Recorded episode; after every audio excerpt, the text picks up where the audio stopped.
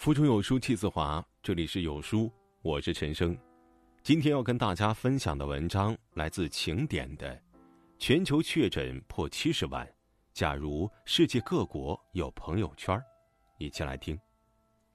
现在新冠肺炎在全球确诊已经超过七十万，面对这场疫情，每个国家都有自己不同的措施，有的国家成了教科书，有的国家却后知后觉。如果每个国家都有朋友圈的话，那么这段时间他们都会发些什么呢？一月二十三号，中国发布动态：自二零二零年一月二十三日十时起，武汉全市城市公交、地铁、轮渡、长途客运暂停运营，机场、火车站离汉通道暂时关闭。二月六号，俄罗斯发布动态：物资到了，查收一下。俄罗斯陆续给中国捐助几十吨物资，还有韩国、日本、巴基斯坦等多地援助了医疗物资，这份情谊我们永远铭记在心。二月二十三号，韩国发布动态：新天地教会简直太过分了。二月十九号起，韩国发现新天地教会聚集，引发了大规模传播，感染人数激增。二月二十四号，意大利发布动态。橘子大战如期举行。二月二十四号，意大利在全国一百五十七例确诊、三例死亡之后，依旧风平浪静，近一万五千人参与橘子大战，其他活动也如期举行，无人在意新冠肺炎。三月七号，美国发布动态：“嘿，和巴西的小弟们一起吃个晚餐，干杯！”三月初，巴西总统带着代表团对美国进行了访问，并与特朗普在梅湖庄园共进晚餐。后经检测，在总共二十二人的随行人员中，有十七人确诊新冠肺炎，包括巴西总统助手。三月八号，西班牙发布动态：权力平等，消除障碍，女权主义者无国界。祝福参与平权游行的十二万位朋友。三月八号，西班牙超过十二万女性不戴口罩走上街头游行。据马德里大区政府估算，当天共有六十七场示威活动和游行。第二天，西班牙确诊人数突破一千。三月八号，中国发布动态，《纽约时报》驰名双标。三月八号，《纽约时报》评价武汉封城给人民生活和个人自由造成了巨大损失，而意大利封城是冒着经济风险在遏制新冠肺炎在欧洲爆发，而这两条推文只相差了二十分钟。三月十二号，法国发布动态：哦，只有病人才戴口罩，不要随便戴口罩引起恐慌。三月十二号，法国砍掉来自英国的百万口罩订单。而国内民众有百分之九十一表示仍会继续握手和进行亲吻礼。民众认为，只要勤洗手就能避免感染新冠肺炎。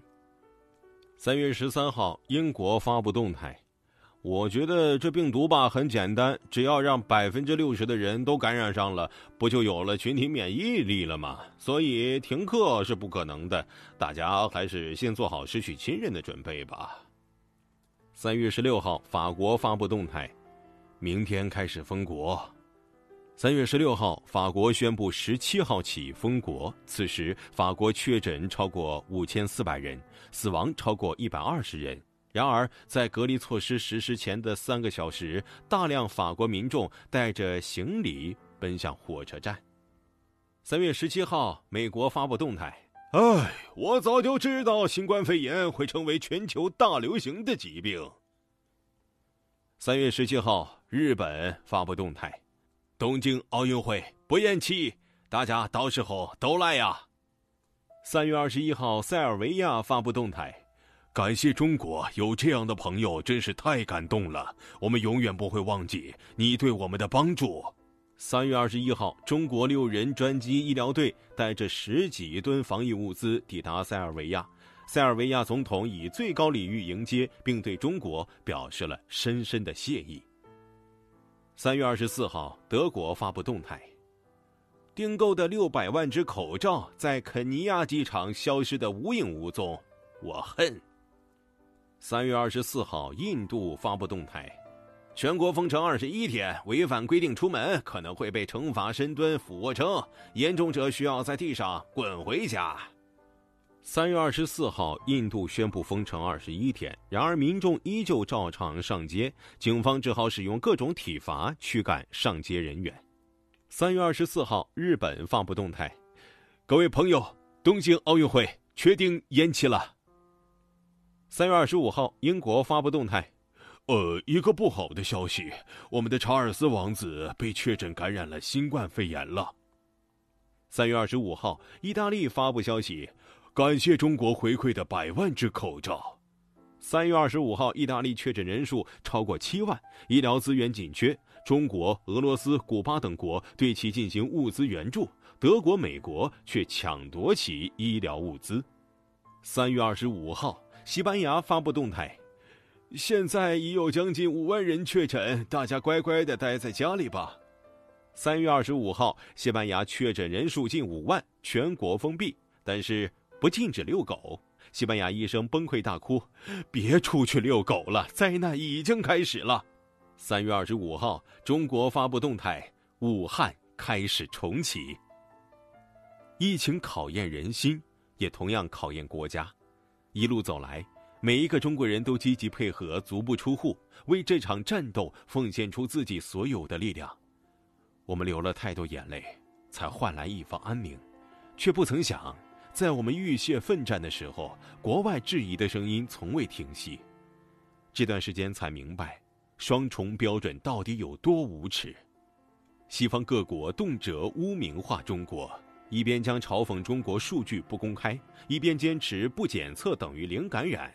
白白浪费了中国封闭湖北换来的黄金窗口期。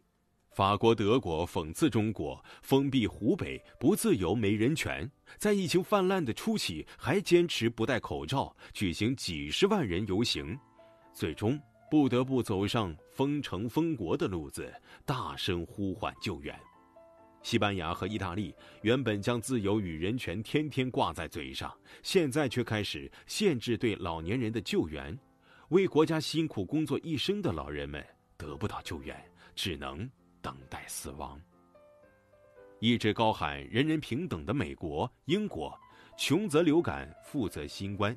特朗普傲慢的回应：“哦，也许这就是人生吧。”时至今日，我们依旧以德报怨，尽力援助陷入困境的其他国家，也为多个国家派出了专家治疗组，并提供医疗物资。我们以实际行动告诉他们，什么才是大国应有的气度和担当。最后，奉劝那些消极对待疫情的国家一句：傲慢与偏见比病毒更可怕。睁眼看看自家呼救的民众吧。好书伴读，让阅读成为习惯。